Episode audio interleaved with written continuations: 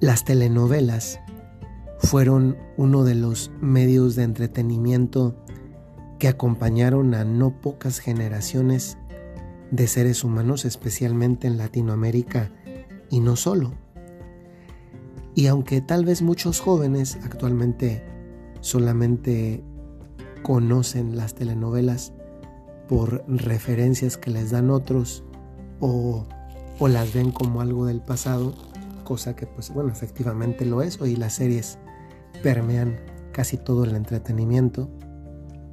En las telenovelas sucedía algo y era que aunque tal vez estaban sobrecaracterizados los personajes y estaban pues tal vez a veces incluso de una manera eh, un poco sobredimensionadas las historias, en realidad venían a reflejar algo que, que sucedía y eran hechos de la vida del ser humano enfatizados de una forma que atrajeran un poco más al público. Y entre uno de esos aspectos estaba siempre el del villano o la villana. Se enfatizaban los rasgos, el carácter, etc. Y se lograba reflejar, me parece que atinadamente, algo que quedaba bien reflejado porque tomaba pie de algo que sucede en la vida real. Y es que el que cría cuervos, lo más probable es que le saquen los ojos. O en otras palabras, los personajes reflejaban, esos personajes de villanos, reflejaban cómo al final de la historia les iba mal porque es lo que habían sembrado. Y esto es algo que me ha venido a la mente y que a muchos también posiblemente les vendrá en ese recuerdo de la televisión del pasado, de un pasado no tan remoto, que es la frase de este día. Procura no ir esparciendo espinas por el camino. Tal vez te toque regresar descalzo. Si hoy tuviéramos que regresar por el camino que hemos andado, ¿tendríamos la confianza de regresar con los pies descalzos? ¿Tendríamos esa seguridad? En ocasiones nos sucede que incluso voluntariamente dejamos caer espinas, aun sabiendo que otros pueden pasar por ahí. No sé si les ha pasado en alguna ocasión que van en la carretera que sucede dos tipos de cosas. La situación uno es que hay piedras en el pavimento de la carretera, lo cual es muy peligroso porque si un coche o tú mismo la pisa, lo más probable, si la pisa con la llanta, lo más probable es que la arroje al coche que viene atrás o a tu lado o que destruya una parte del mismo coche que tú llevas. Situación B, a mí me pasó ya una vez.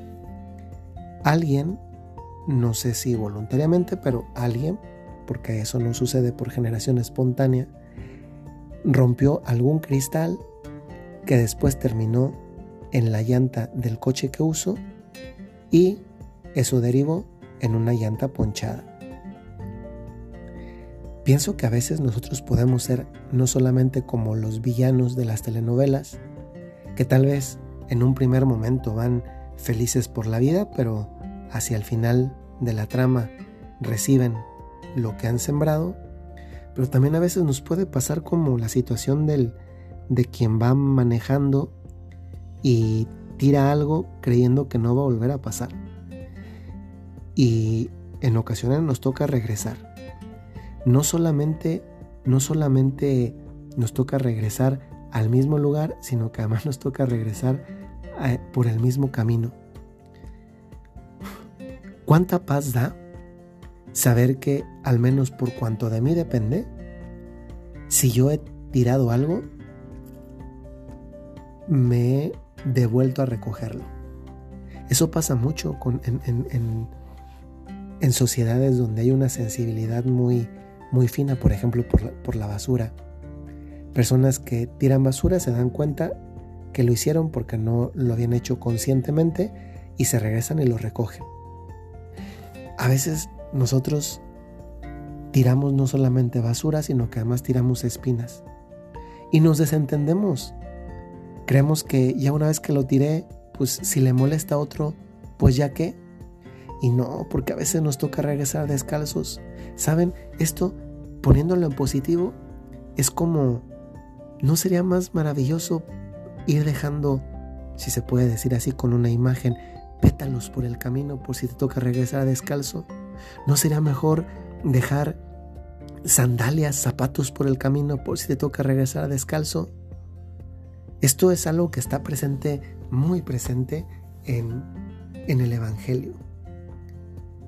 Si se dan cuenta, Jesucristo, ahí por donde pasa, deja, deja una huella, no deja una cicatriz. Por donde Jesucristo pasa, todos los demás quieren pasar después. Y quieren pasar porque Jesucristo allana el camino. ¿Qué, ¿Qué, camino podemos allanar nosotros?